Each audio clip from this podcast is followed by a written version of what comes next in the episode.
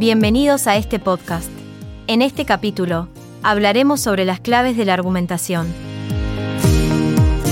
Antes de comenzar, vamos a preguntarnos por qué hablamos de conocimiento, en una materia como metodología de la investigación.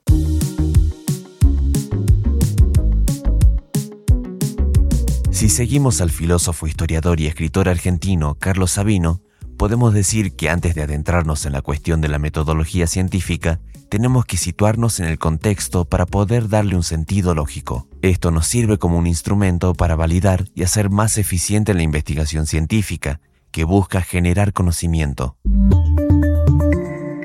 En lo que respecta a la naturaleza humana del conocimiento, vamos a resaltar que el acto de conocer es una actividad intrínseca a los seres humanos y que comienza desde temprano en la vida, incluso antes del nacimiento.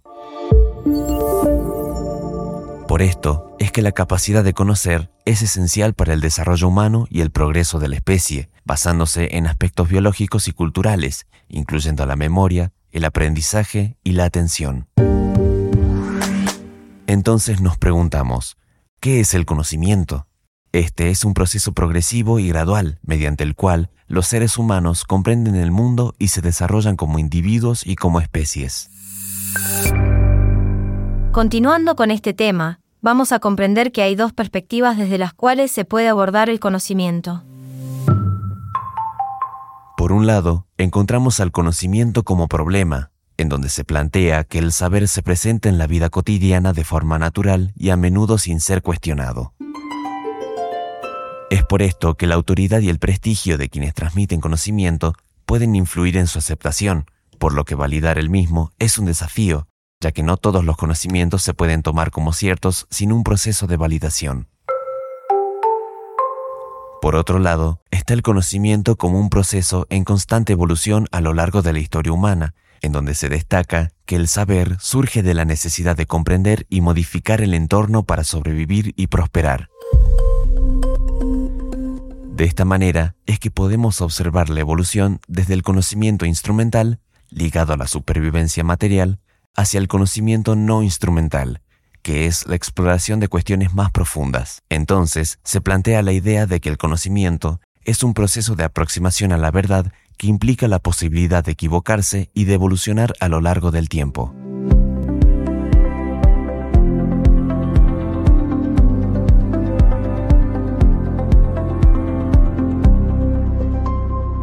Como resumen general de este episodio, vamos a entender que existe una relación fundamental entre la metodología de la investigación con el conocimiento científico.